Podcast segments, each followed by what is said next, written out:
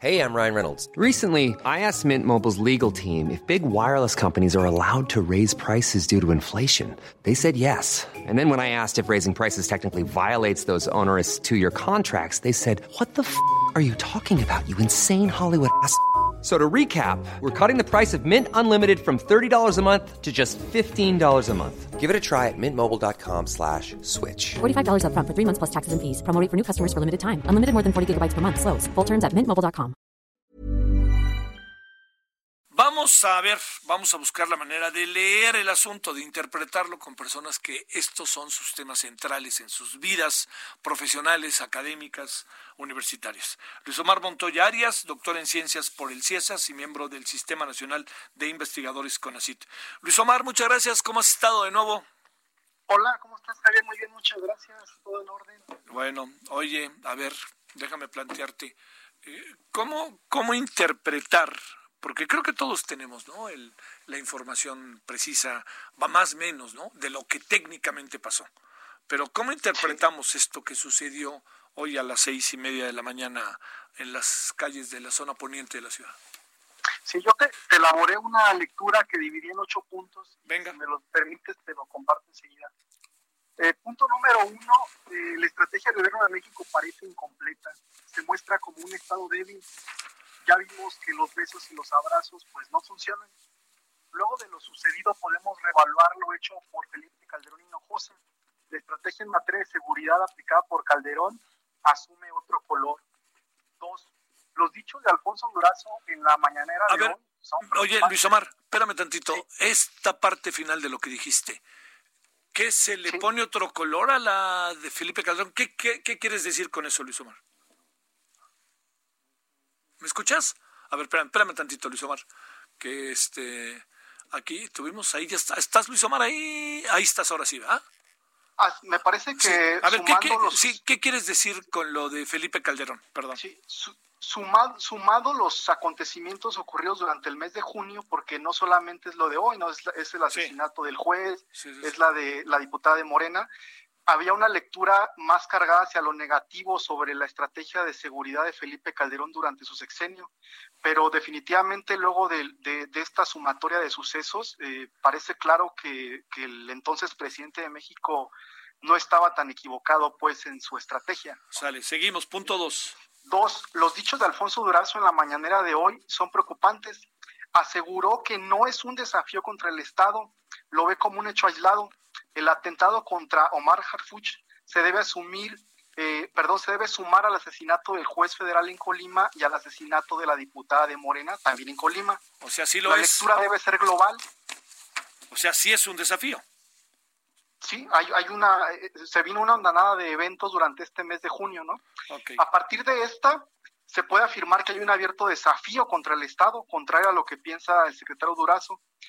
Como del diagnóstico nace la estrategia, los dichos del señor Durazo, secretario de Seguridad y Protección Ciudadana, son dignos de análisis.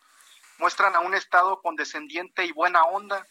En un mes, México está pasando del naranja al rojo en cuestión de violencia, no solo en Guanajuato, también en Colima y ahora la Ciudad de México. Tres, hay una guerra no aceptada, no reconocida por el Estado mexicano contra el narcotráfico. Luego de lo ocurrido el día de hoy, resultaría incomprensible que el gobierno federal de México no apuntale su estrategia. Cuatro, la participación de un colombiano en el atentado contra eh, el funcionario de la Ciudad de México el día de hoy corrobora el sentido transnacional de la industria del narcotráfico. Cinco, la pandemia está generando desempleo. Claramente los grupos delictivos aprovecharán esta coyuntura para reclutar gente necesitada.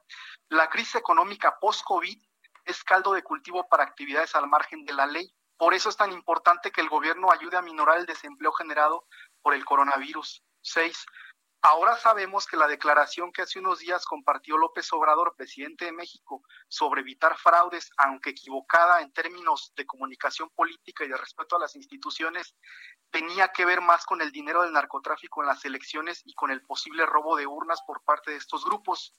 Igual que los hechos de violencia que han tenido lugar durante el mes de junio, las declaraciones del gobierno federal en conjunto con las conferencias del gobierno de la Ciudad de México deben leerse como un proceso de larga duración. El gran error discursivo del secretario Durazo es que su narrativa se construye a partir de la inmediatez, lo que genera una lectura aislada de los hechos. Siete, el gobierno federal propuso una confrontación desde la persecución financiera. Los cárteles abrieron un frente de guerra callejero, el cual conlleva daños colaterales, como quedó demostrado hoy con el fallecimiento de una señora que pasaba por el lugar de los hechos. Y ocho, las evidencias indican que igual que sucedió con la Prusia del siglo XIX, con el Imperio Otomano en el siglo XX y con la nación colombiana en las, décadas, de 1980 y 1990, el Estado, debe, el Estado debe asumir una guerra total. Y sí, el tiempo parece le está dando la razón a Felipe de Jesús Calderón Hinojosa. Qué cosa, mi querido Luis Omar. A ver, déjame planteártelo en términos eh, estratégicos técnicos. Se habla de que hubo una intervención de una conversación que habrían tenido personajes del cártel Jalisco Nueva Generación en que colocaban a cuatro altos funcionarios del gobierno mexicano como sujetos de un posible atentado. Eh, ¿Por qué pensar en García Harfush, entendiendo que, pues bueno, con cualquiera hubiera sido un escándalo como lo es? Pero ¿por qué particularmente García Harfush, que es un hombre que tiene como una buena imagen y además, oye, es transeccional, ¿eh?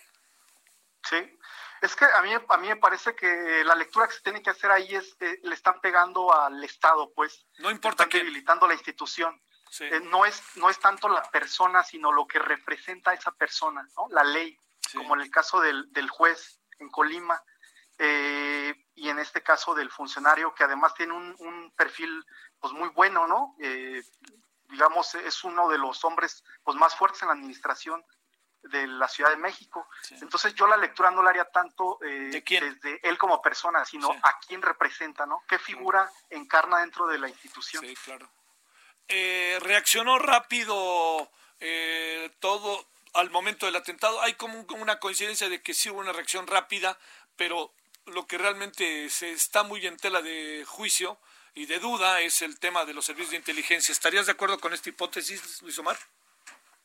Pues a mí me parece que ante las circunstancias, eh, las autoridades de la Ciudad de México parecen haber reaccionado bastante bien, ¿no? Sí. Eh, aquí más bien me parece que lo, lo que habría que cuestionar es eh, no lo que ya pasó, sino lo que puede pasar, es decir, las, cómo van a replantear la estrategia y evidentemente tienen que mejorar sus anillos de, seguridad y vigilancia, porque después de lo que ocurrió hoy, pues sería francamente impensable pues que no lo hicieran. Bueno, gracias Luis Omar, te agradezco muchísimo esta participación. Pues muchas gracias, un abrazo, que estés muy bien. Tú mejor y gracias como siempre Luis Omar. Bueno, ahí, ahí, tiene una de las primeras lecturas, ¿no? Eh, de lo que pudo pasar. Fíjese, alguien que dice que, que se debe reivindicar